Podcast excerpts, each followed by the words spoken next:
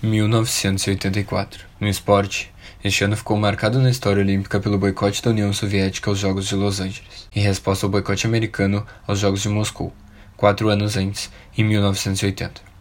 Entretanto, aquela edição dos Jogos Olímpicos também registrou um dos maiores episódios de superação, protagonizado pela suíça Gabrielle Anderson na maratona feminina.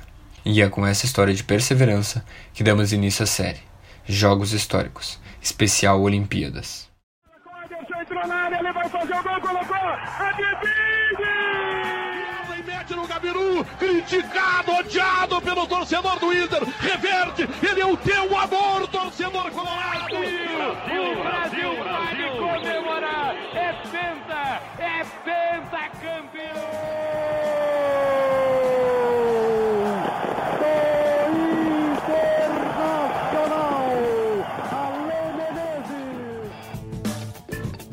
Jogos históricos.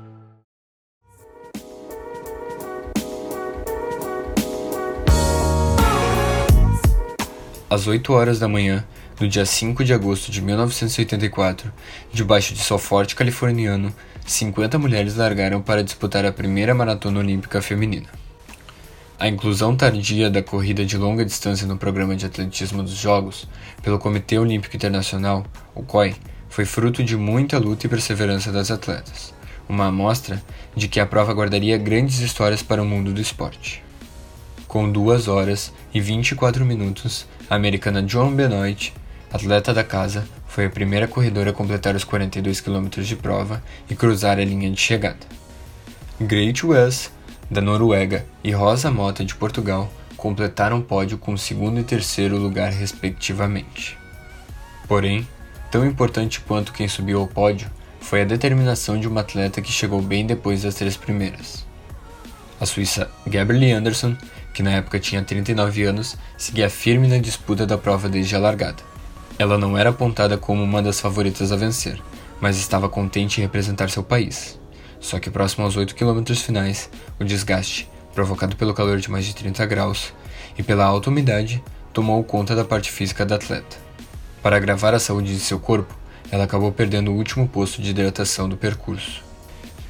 Mesmo desidratada, com muitas câimbras e exausta, Gabrielle Anderson não desistiu. A imigrante suíça que se mudou para os Estados Unidos aos 18 anos para trabalhar como instrutora de esqui só tinha uma única oportunidade de cruzar a linha de chegada na maratona olímpica, e ela estava determinada a fazer isto. Sob aplausos, dos mais de 77 mil torcedores que estavam no estádio Coliseu e recusando-se a contar com auxílio médico, Anderson completou os últimos 500 metros de prova caminhando. Alcançou a 37ª posição, com tempo de 2 horas, 48 minutos e 42 segundos, 24 minutos depois da campeã Joan Benoit. Galvão Bueno narrou assim a chegada da Suíça. Anderson da Suíça, a heroína desta maratona. Ela está a menos de 100 metros da linha de chegada. Foi uma emoção, porque aquilo é, é a essência do esporte. É, é, é atleta no limite máximo das suas forças, se negar a ser vencida pela exaustão. Foi absolutamente espetacular. Anderson da Suíça, longe da medalha, muito próxima da glória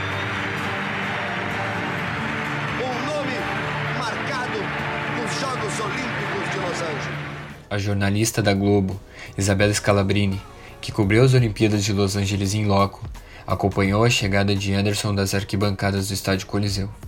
Em reportagem especial, ela relembrou o fato histórico que pôde ver ao vivo.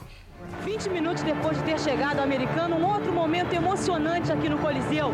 Lá embaixo, a suíça Gabriela Andersen entrou no Coliseu e está tentando chegar nos últimos metros.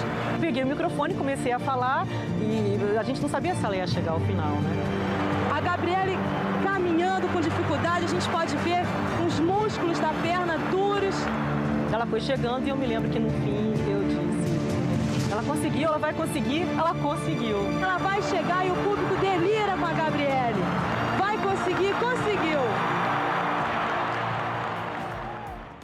determinação, superação e espírito olímpico são algumas das expressões que podemos utilizar para definir Gabrielle Anderson nos Jogos de 1984.